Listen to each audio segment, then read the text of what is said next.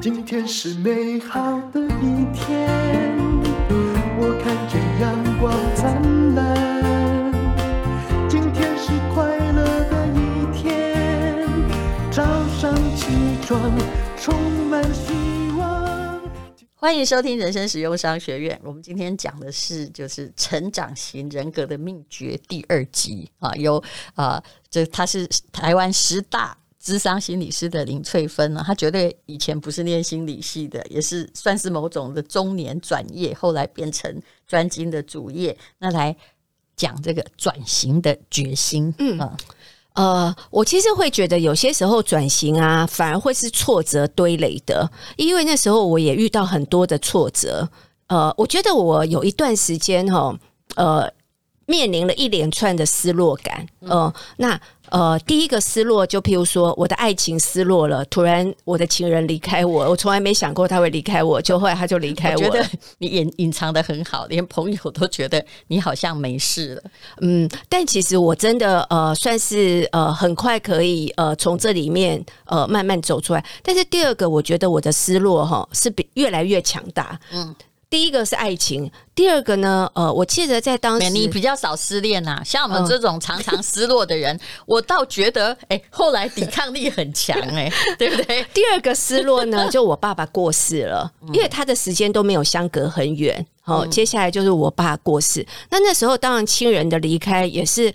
呃，会造成一些冲击的。第三个思路哈，是我有一段时间所有的顾问的工作都在很短时间内全部都不见掉。其实这个就跟你离开杂志社一样，那是有迹可循的。可是我离开杂志社是我想离开，是但是顾问这个是我没有想离开。我的意思就是说，顾问，比如说这些出版社或这些杂志社。基本上为什么要就跟顾问说，哎，你我们不需要你，也是他财报出了问题啊。嗯、我们用现实来看这个，如果他很你知道很厉害的公司，比如说 Sony 好了，我才不在乎哪几个副总经理现在去资料室，我一个月照样给你一百万日币的薪水，那你就去资料室啥都不干也可以，对不对？顾而不问也可以。那为什么有用的顾问会被辞掉？表示他其实赚不了那么多钱，他就只好把。旁边的枝干掉，所以我不能说一切都经济问题，但是其实这个经济在这方面哈是企业体最大问题，根本不是因为你顾问做的不好，可是你那时候很质疑啊。对，我真的会觉得，因为你一连失落了三个重大的失落，真的影响就会很大。不好意思，我也不能说你做得好，因为虽然是平台在转移，这个行业是有问题，但是如果。他们真的很赚钱的话，他们也不必给掉顾问啊。我也不晓得，但是我后来发现，就是因为自己一连遇到了三个重大的失落之后，我就会发现说。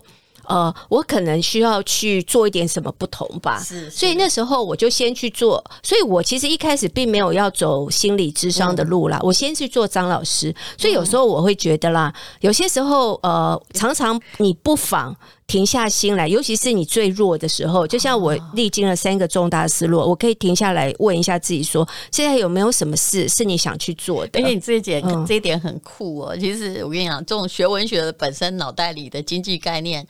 有，但是没那么深。你刚才去做张老师没有钱，欸，没有钱是义工。对，嗯，你没有，而且还要花学费哦。对，你没有急着说，我现在赶快再去找那个工作或进入一个公司，没有，没有。遇遇遇到了一连串，就是说，嗯、现在 A 也出错，B 也出错，C 也出错，我人生重心没有了，那我该怎么办呢？他竟然想到的是说，哎、欸，那就去。可能积积蓄还撑得住啦，啊，因为他很早就工作，还撑得住。那我先去做那个没钱的，我可能有兴趣的工作。不过那时候积蓄也不怎么好，就变得很穷。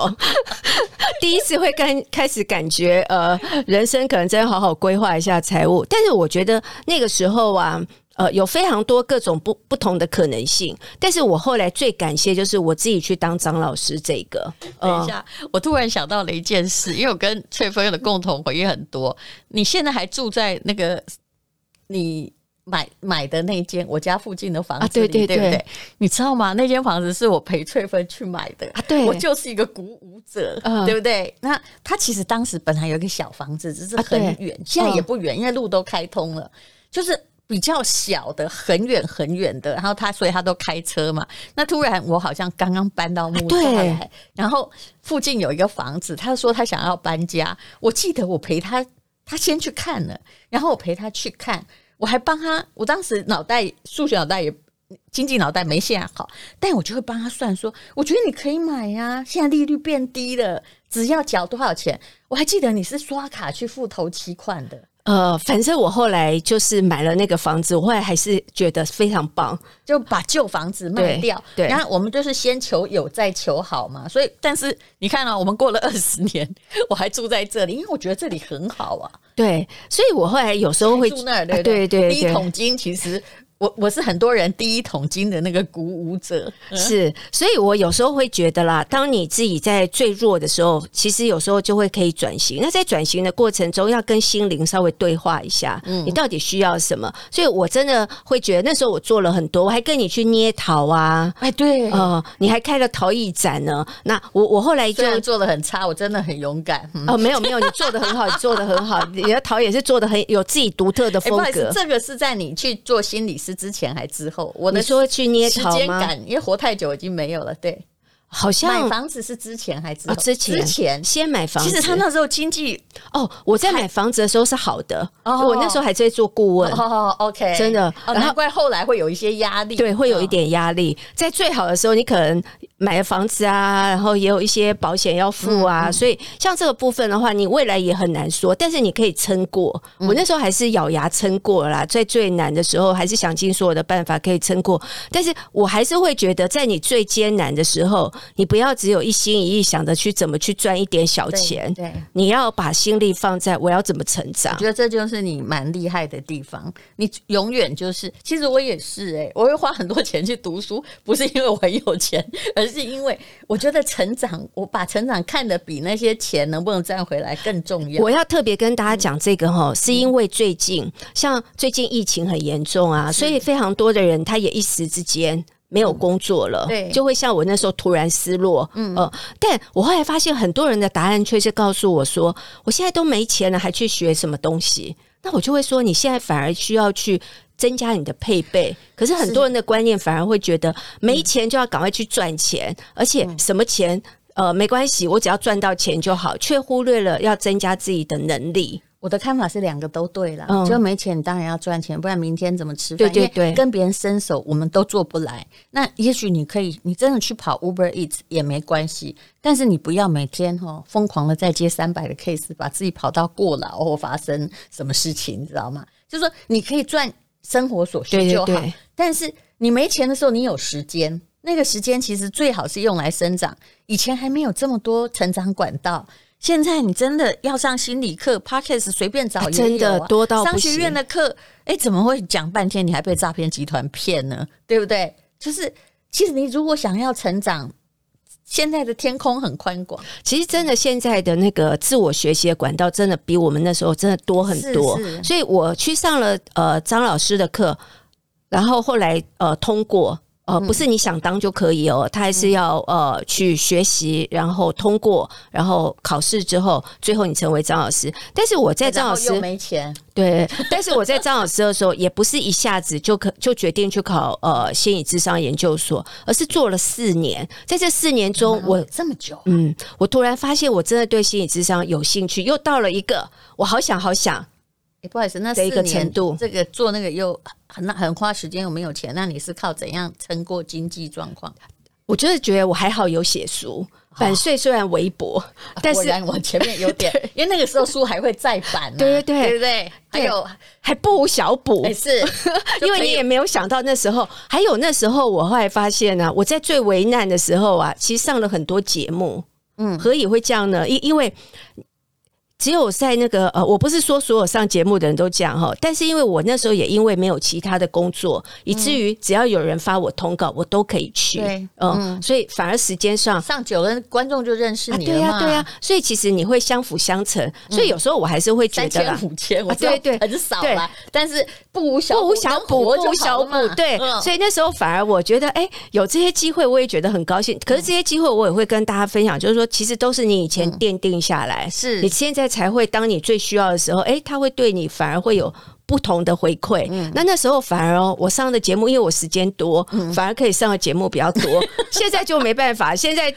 并不是所有的时间都可以去。自己要在诊所里面嘛，对不对？对也有这个，我不知道你们叫叫不叫病患，还是叫什么？哦，患者、当事人、当事人哈，就跟律师一样，当事人必须进来。嗯，所以有时候像这样的做了之后。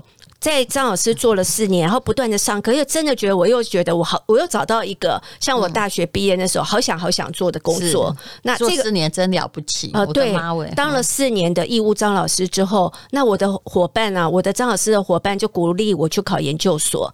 然后他们鼓励我的时候，哎，我发现我很容易被说服。哎，他们说我们学校那时候第一届。然后可能比较好考，我就又相信了。其实没有，因为有四百多，就像考大学联考一样的考场哦。第一届最难考，你搞错了，都搞错。但是我那时候又被说服了，我就真的相信人家说，就真的去考。哎，我是真的去考试哦，然后通过之后，哇，我的人生就转变。所以有时候我觉得啦，你不要先看做不到的地方，因为有时候我觉得很多人会先看。做不到吧？我又不是科班出身，我很我很多专业知识没有的。我那时候有听到，就那时候呃。我有听翠芬说，我的妈，我要读统计学。那时候我也还没读过统计学，我心里想，那一定很难吧？而且针对中文系毕业的，我们还是法商学院，我觉得那个对你们一定更难，非常难。可是你就是硬着头皮也是这样子过了，对不对？我就是同学年纪都比你小，对，同同学都比我小，然后我就会发现说，先不要放在呃我哪一个部分缺乏的，我就放在我哪一个部分可能有可能性的，对，因为我还是很努力的，嗯，你。不是没有准备哦，我还是准备了四年去呃台大听人格心理学啊、社会心理学各种不同的课。说服教授说，我其实有强项，啊，对，这是我常做的，我在承认我的弱项。对对啊，我的确有弱的地方，但是我有努力的地方，那个也会变我的强项。是所以我那时候真的是因为强项。而考进那个学校，因为我光是呃，就是你有临床经验嘛？对，我有四年，所以我觉得还是值得。所以你不要在付出的时候一直觉得哎呦没有收入，可是那时候在考试就很有用哦。这就是很多人嘛，要多元入学，他去去这个社区扫扫地，就觉得说哦，这个样应该加两分呢。其实我只是在混这个，但他不是，他真的是先去喜欢这个工作。对对对，所以你这样找到你投入这个领域，你才会真的很深。根，因为你真的喜欢，嗯、所以像这个部分呢、啊，我就发现说，我光是那个智商理论啊，嗯、那一科就足以让我考上学校。哎呦，因为我得我拿到非常非常高分，就对了，对，本来只要一百分的话，那一科就九十五了。对，我大概拿到八十几，哎呦，嗯，就已经很高了。他的万一统计考低一点，哦，我统计零分，什么？我零分都给。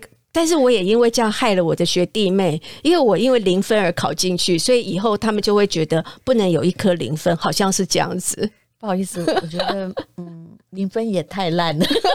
啊、我这时候真的不会写，真的不会写。你你现在应该可以了了解，就是说我刚刚我们本来在聊天，我跟你说一个小孩，万一他真的数学很不好，啊，你就放给他零分就好，因为有的时候是一种天生缺陷，他本来就不好，再补也不好，那不如干脆。再补也多那不了两分，还是再乱猜的话，那你为什么不把他专长的部分补强呢？对啊，所以我后来就真的是靠强项，就我最擅长的考进去。那考进去之后，当然我自己就会发现说，呃，念研究所跟我平常啊，以前在当张。当张老师的时候，其实就念很多，很努力，我就已经很投入了。是是，但是我后来发现，念研究所还是帮我，想淡入会有这种心这种心得啦，就是说，真的好好的帮你在专业的领域中做一个大整理，嗯、然后你会知其然而知其所以然。嗯，你念的是正规研究所，后来我去念正规的书，比如说现在在念历史学博士，他们就说你这么老为什么要念书？其实我的心情就这样。人都要站在巨人的肩膀上，嗯，才会走得快。我已经没有时间哈，在那边学中做做中学。那系统化的知识，马上一进去，受到某一种专业的训练，会让你真的走得扎实，对，对不对？然后不要就是说，我已经没有那么多力气可以从江湖再出生了，对不对？嗯，所以我还是会感觉到有一些扎实的基本功要做，那个有一点像盖房子一样，你一直盖上来，理论啊，伟人的理论啊，前人的学说。你应该都要知道，然后知道它的成型。那有些时候你就会说，嗯、那那都已经是过去式，我们要学嘛？其实你才会知道脉络。嗯嗯，哦、呃，何以在那个时候会发展出这个？嗯，那它的用意是什么？嗯、然后这个可以帮助你很大。后来我发现呢、啊，我有一个呃，在我们做心理咨商，我一开始都不觉得我跟别人不一样哦。嗯。后来发现我跟别其他心理师不一样的，就是我有在媒体历练过的经验，是。我有在企业界历练过的经验，嗯、那这些都会变成养分。那后来我就做那个员工心理咨商与辅导，嗯、那就会发现说，这个你就会很清楚员工的心理，因为因为我做过主管，哦、对、呃，我做过，你不是一个大学。顾问，你不是一个大学一出来就全部在跟你讲学说的人，对，然后也因为我之前不是呃在媒体工作的经验，嗯、所以我上媒体接受采访，那我真的就是真的，我可以说如鱼得水。我一点都不难，而且你的口条也是这些之前的经验训练锻炼出来的。很多人会小看电视哦，其实千万不能小看电视。电视真的是训练你的临场应变力。反我想带入一定是训练了二十年。对，你才本来他们来采访我的时候，我二十几岁刚出书接受采访，那个记者我永远都下。这，因为他问了我那个问题，我真的不理解，说这是什么抽象问题，然后我就不太讲话。他给我下一个那样说，哦，这位作家哈，我采访这位作家沉默寡言，不会说话。他后来人家在还好，那采访稿不见的话，一看就说这个不是这样。可是其实那是真的。刚开始我不知道怎么样去回答，那个真的是要被锻炼出来，嗯、所以其实大家都会觉得好像。在那个呃电视荧幕上看到那些人侃侃而谈，那些都是被锻炼非常久才可以把，譬如说一个故事讲得精彩，嗯，或者你才会可以把在最短的时间内浓缩出最多专业的内容，然后讲给大家听。其实我后来发现，那也是一个不同的训练，跟心理师的训练不同，但是也是一个很好的训练。所以我后来自己慢慢的呃成为心理师之后，我就会发现说，我会特别去看的是很多人的心理现象。那这些就是一般心理师，也许有些人，因为我在媒体工作那么久，我就会很喜欢去做归纳。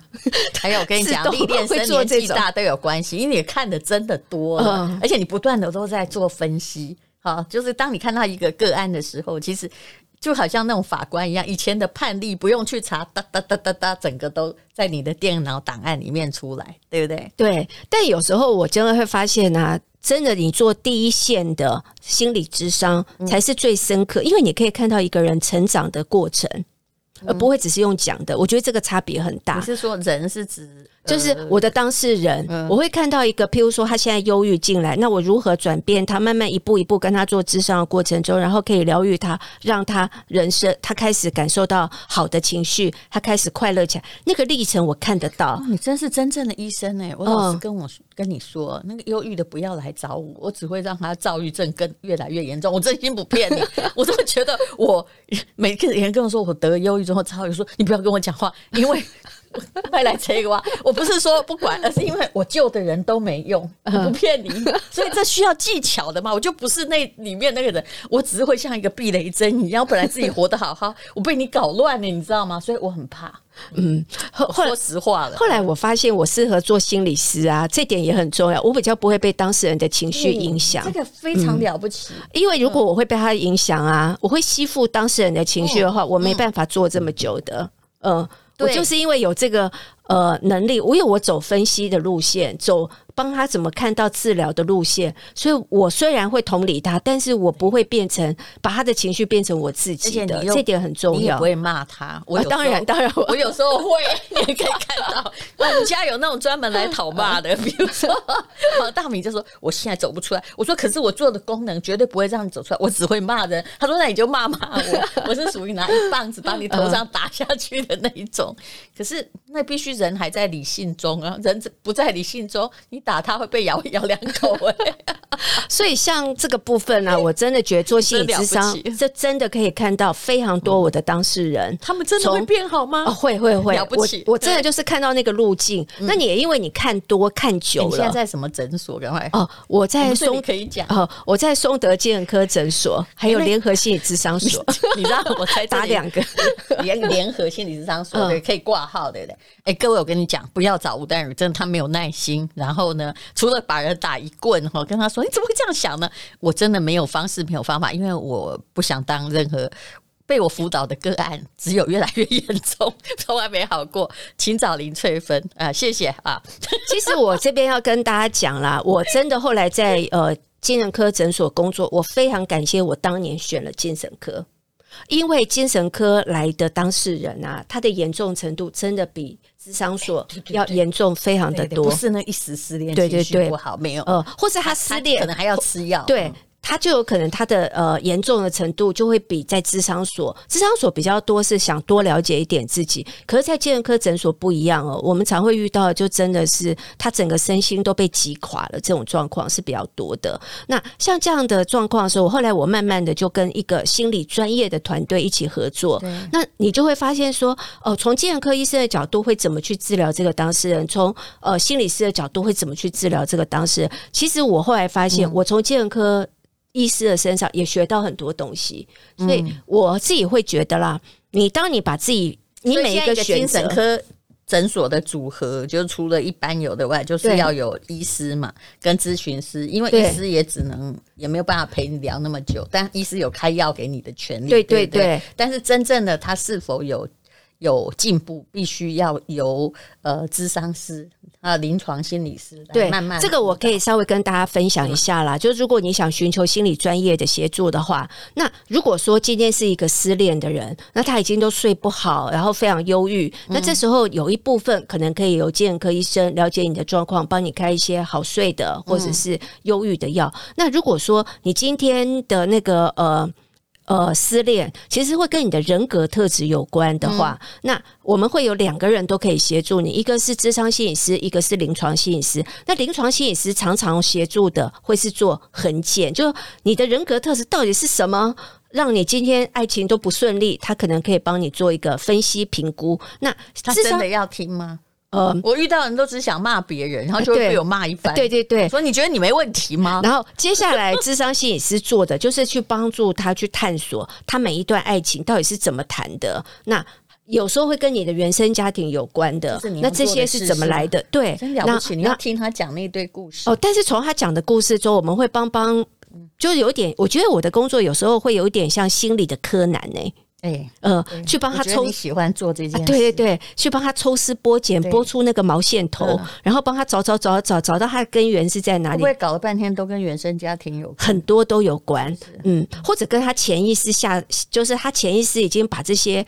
呃，他意识已经意识不到的东西，已经压到潜意识，可是却不断的影响他的判断、他的行为跟他的选择的时候，那我就需要把他潜意识的东西找出来耶，不然他一直觉得，譬如说我随便举一个小例子就好，很多人都非常渴望幸福，可是他每走的路都跟幸福完全相反。就是，这是我看见的，就是我再也不要，我再也不要选这种男人了，我再也不要选这种情人了。明明你知道不要跟他吵架，他也没什么事，你不要去找他麻烦会好，你偏要找，你知道我最近遇到什么事啊？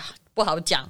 这虽然跟我无关，我等一下再跟你讲。这种真的都跟潜意识有关，因为你有一些东西，你已经在意识上已经不知道你的潜意识在做哪一些防卫的运作，或者是说一些奇怪的运作，都在潜意识。跟你讲，有一些人呢、啊，嗯、我现在越来越生气，就是明明他已经得到幸福，可是比如说他之前是因为他自己就是破裂，对不对？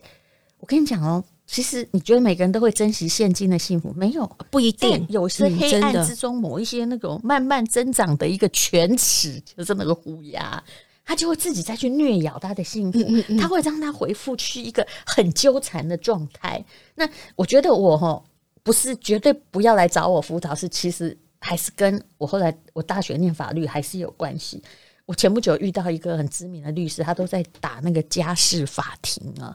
你知道，他就跟我说，他遇过一个当事人，他被打半死。那当然，你不能去深究说到底是你激怒那个男的，还是他那个男的生性残暴。总而言之，他们两个就是一个用言语伤害，然后他就被打，对不对？然后孩子也很惨，后来整个家庭分崩离析。这个律师就把他拯救出来，帮他申请保护令。后来呢，啊，终于把他劝服了。好，为了孩子怎样？其实两个人最好离婚，因为那个男的也有小三啊，什么就大家就两院离婚，哈，女的也得到补偿。可是过了几年之后，这个女生换来恐吓这个律师，你应该想得到吧？她就想说，我本来还有恨的对象，you know，可是你现在呢，把我恨的对象都搞掉了，害我的人生没有目标。Oh my god！我就我不知道要恨谁啊，是，所以我就拍拍那个学妹，那个律师就说。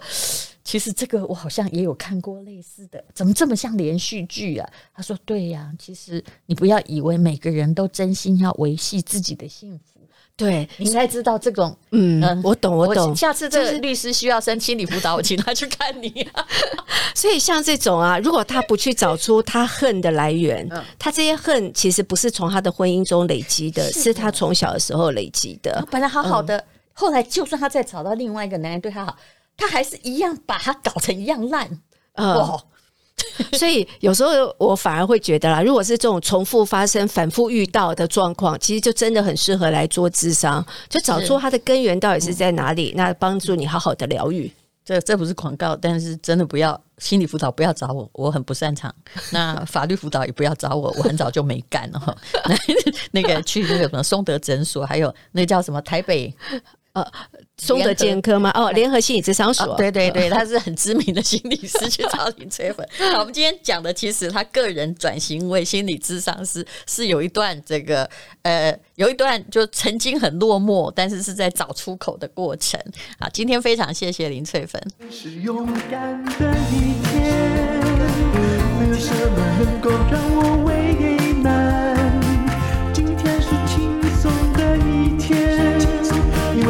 天又可以今天又可以。